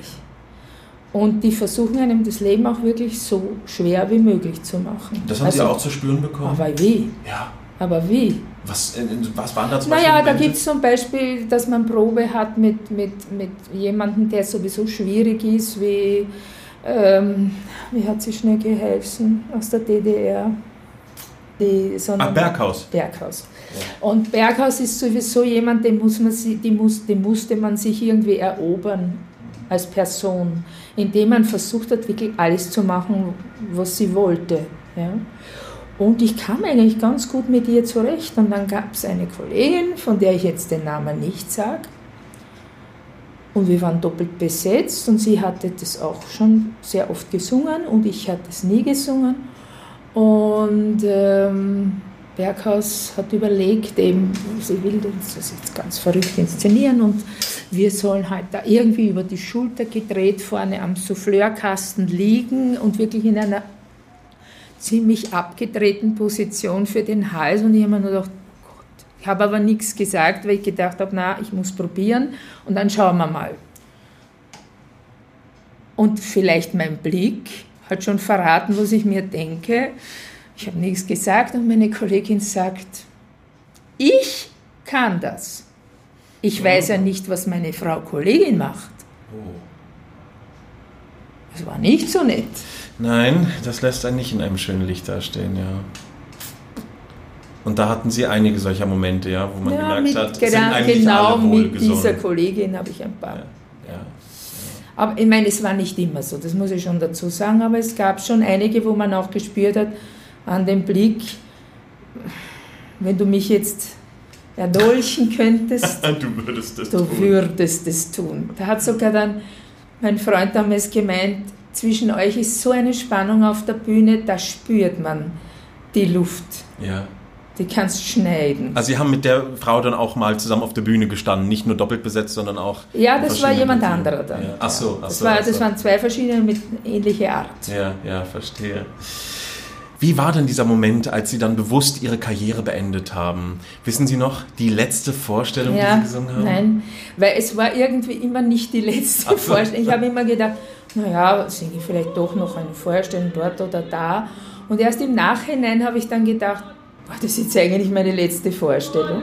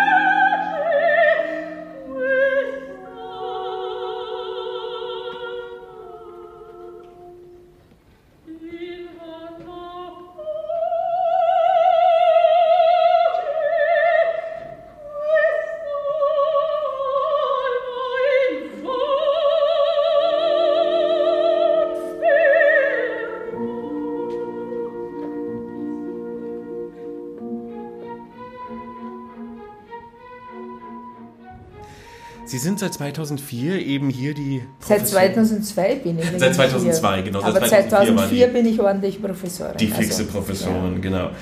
Was bedeutet Ihnen die Arbeit mit den jungen Menschen? Was, was macht das mit Ihnen? Ja, das, das, man, man fühlt alles mit natürlich und, und äh, es ist wunderschön, weil man irgendwie versucht man ja das, was man kann und das, was einem wichtig ist, weiter zu vermitteln und, und, und, und denen zu helfen, dass sie auch Karriere machen oder dass sie einfach auch Spaß dran haben und, und, und, und ja, und wenn dann das dann so weit ist, dass die ihre ersten Erfolge haben, weil ich habe sehr junge Leute teilweise, wo dann jeder sagt, ja, die sind noch so jung, aber so, ich war genauso sehr ruhig.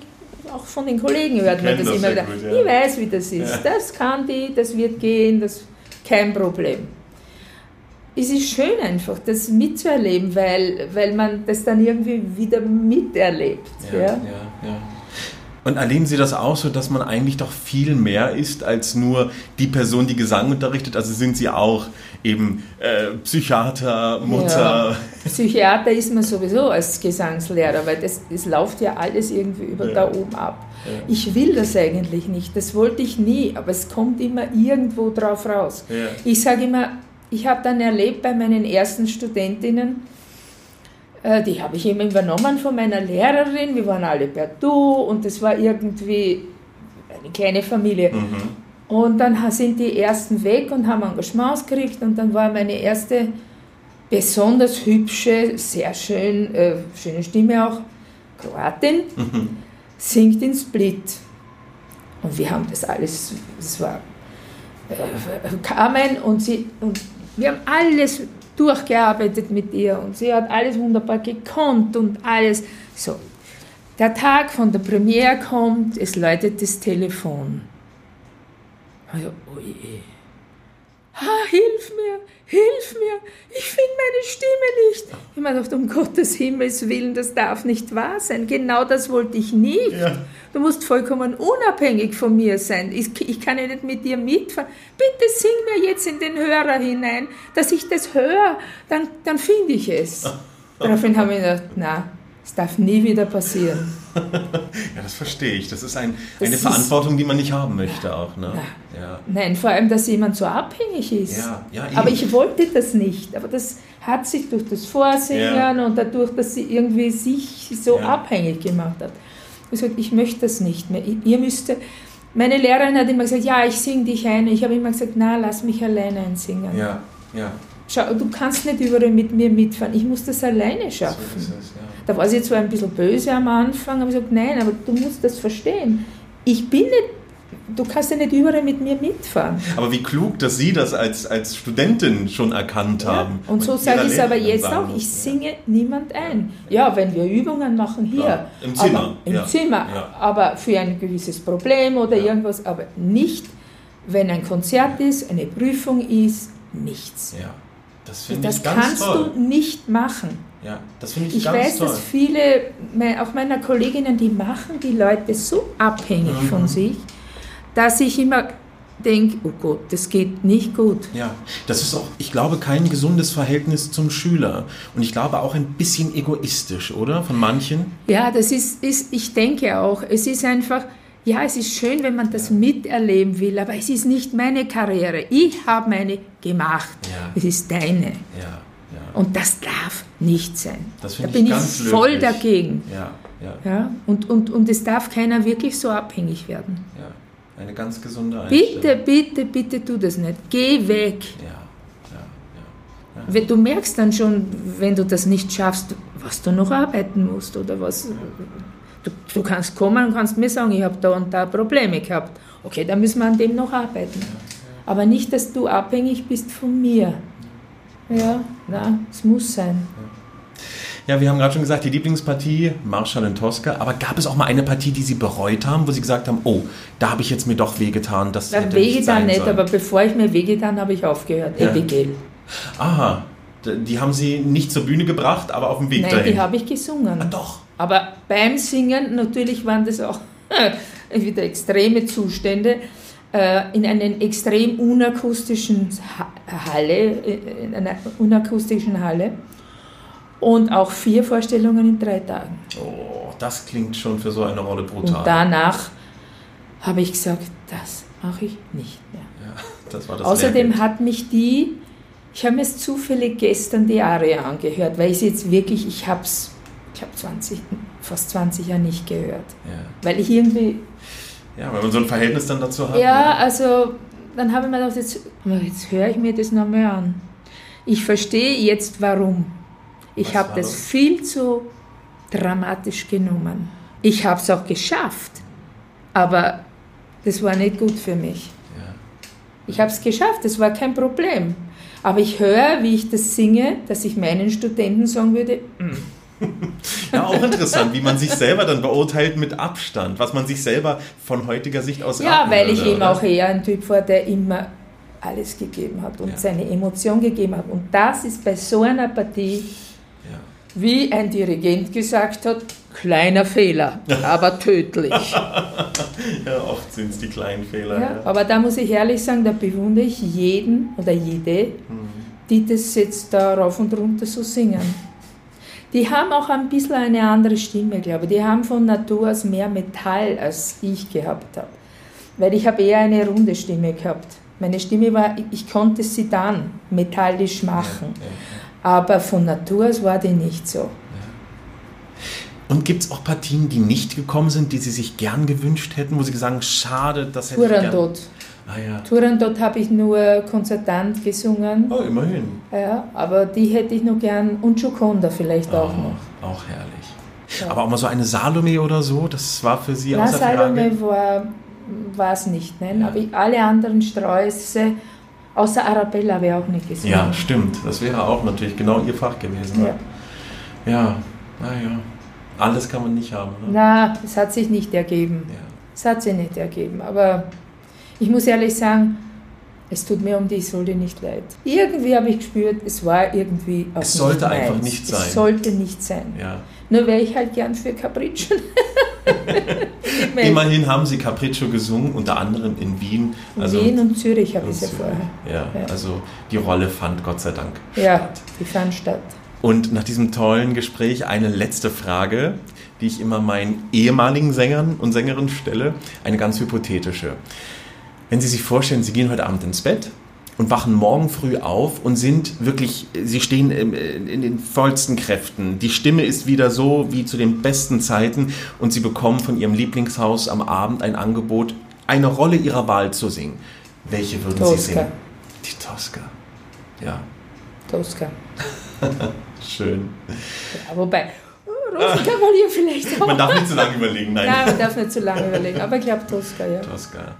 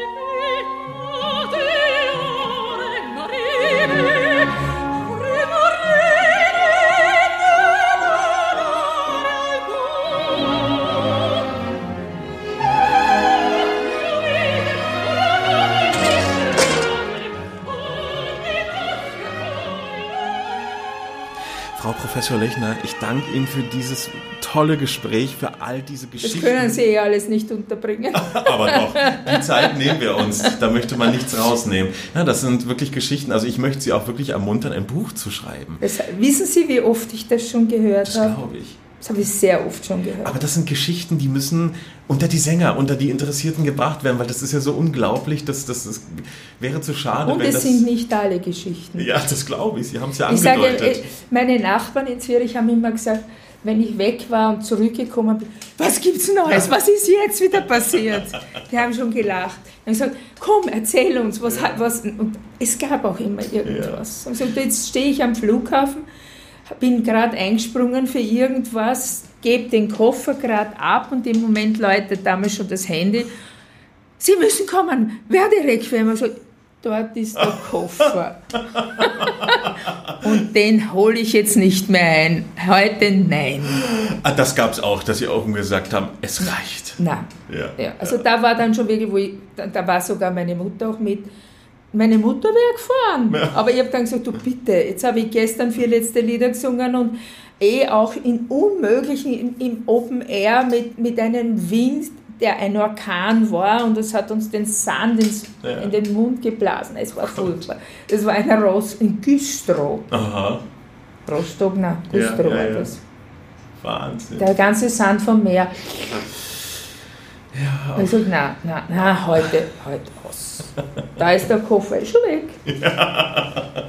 Zu spät. Ja, ja. Ja, ich meine, ich habe es ja auch gern gemacht, muss ich ehrlich sagen, weil sich auch immer lustige und interessante Geschichten ergeben haben daraus. Aber ich muss sagen, bei meinem letzten Einspringen, das war dann schon, da habe ich gesagt, jetzt kann, ich kann nicht einmal mehr schlafen, ich Ja. komme nicht mal mehr runter. Man möchte auch irgendwann mal leben, oder? Ja, Leben, Über, überbewertet. Darf nicht, darf nicht. Ja, na, ich meine, ich habe, meine Freunde waren leider alle verstreut, weil die waren teilweise Sänger, teilweise Dirigenten äh, und jeder war halt wo. Zufällig, wenn wir mal miteinander was zu tun hatten, ja. Aber meine Mutter war sehr viel mit mir, die ist früher in Pension gegangen und war ihm damals schon nicht ganz gesund und, und, und ich wollte halt irgendwie ermöglichen, dass sie, dass sie mitkommen kann und mit und sie war auch 20 Jahre mit mir mit und Toll. Gott sei Dank. Toll, das Gott sei Dank, wert, weil ja. sie hat das, ihr Lebensamt war leider nicht so schön und sie hat auch immer gesagt, das war meine schönste Zeit, diese 20 Jahre einfach bis auf ganz waghalsige Einspringen, wo sie einfach nicht mehr mitgekommen ist, weil, weil es nur mehr Stress war. Aber manches ist, ist sie mit. Ja. also- Vieles ist sie mit. Meine Mutter war das Maskottchen der Truppe. Ja, die haben alle gelacht. In Zürich war sie ja bekannt wie der bunte Hund. Wo ist denn die Gott. Mama heute? Wieso ist denn die Mama? Da kommt sie eh schon. Süß. Die fragen heute noch meine Kollegen. Ach Also Gott, jetzt ist ja. sie leider schon gestorben. Aber die haben die Mama und die Mama. Die war ihr größter Fan, ja? Ja, nein, also es war, es war lustig, weil eigentlich die Leute haben zu mir kaum was gesagt, aber zu meiner Mutter. Die, hat- die haben meiner Mutter immer gratuliert und die hat mir das dann, du, der hat das gesagt oder der hat das und mir hat keiner was gesagt. Also nachher sagen sie es dir, ist auch gut. Süß. Aber sie hatte so Spaß auch gehabt und sie hat sich dann, obwohl sie ja nicht von dem Fach war, dadurch, dass sie ja jeden zweiten Tag fast in einer Vorstellung war oder in einem Konzert oder was, sie hat dann ihr Ohr natürlich schon geschult Ja. und hat dann gesagt, ja, das, äh, das war, oder der Tenor war halt so tief. Das hat mir halt nicht gefallen. Und, ah, also sie hat dann schon mitgeredet. Ja. Toll, toll. Sie hat dann schon gesagt, das gefällt mir, das gefällt mir nicht. Oder hm, die Inszenierung. Also hatten Sie in Ihrer Mutter noch eine schöne Begleiterin? Ja, na für Gott sei Dank. Auch für gefunden? sie, auch Ja, für sie, weil sie mit war, mit sein Ja. konnte. Ja. Gott sei Dank. Ja. Ja, schöne Erinnerung sicherlich. ja, sicher. Naja, die geht mir auch wahnsinnig ab. Ja, das glaube ich. Weil sie ja doch ein Ansprechpartner auch war, nicht? So, das alles mitkriegt, was da auch an nicht so schönen Sachen passiert. Eben. Da braucht man auch jemanden, mit dem man wirklich drüber redet Ja. oder ein Ventil, damit man eben nicht durchdreht. Ja, eben. Ja, Und wenn ich zur Massage gegangen bin, ja. also ich war nicht bei einem bei einem, was weiß ich, äh, nie bei, bei irgendeinem Psychologen oder was. Aber ich habe halt, meine Mutter hat eh in der psychologischen Beratungsstelle gearbeitet, die hat genau gewusst, was man mit den Leuten machen muss. Nein, das Auch Reden. ja. Das ja, Reden. es ist so. Ja, man Das Ventil, von der ja. Seele reden, schon mal, dass man los ist. Oder sich irgendwo mal wirklich sagen können, das passt mir jetzt überhaupt nicht. Oder das ist jetzt unfair. Oder das kann man nicht immer laut sagen. Ne? Das sind wichtige Schlussworte, absolut. Lassen wir die auf uns wirken. Frau Professor Lechner, ich Hat mich sehr gefreut. danke Ihnen für diese tollen Einblicke. Mögen diese Geschichten in die Welt gehen, möglichst viele Menschen inspirieren, auch davon lernen, auch von den negativen Erlebnissen, aber vor allem von den schönen. Ja, obwohl die meisten Sachen, also ich sage ja mit den mit meinen Studenten, die ins Engagement gehen, die berate ich halt sehr jetzt mit Verträgen und, Ja. und mit Sachen, was sie halt nicht machen sollen oder, oder ich sage, mach's und schau, was passiert. Ja. Vielleicht gibt es mal ein Wunder. Mal schauen, was mit der Opernwelt noch passiert. Ja, es ist halt nicht einfacher geworden. Nee, das auf keinen Fall. Das auf keinen Fall. Also, ja. Aber hören wir den Leuten zu, die was zu erzählen haben und die uns irgendwie vielleicht vor ein paar Fehlern bewahren können. Frau Professor, herzlichen Dank. Ihnen alles Gute für die Zukunft, dass Sie Dankeschön. Ihre Studenten gut auf die Bühne bringen und bleiben. Ich hoffe sehr, dass die Engagements bekommen und sich weiterentwickeln vor allem. Daumen. Dankeschön. Bleiben Sie gesund. Dankeschön.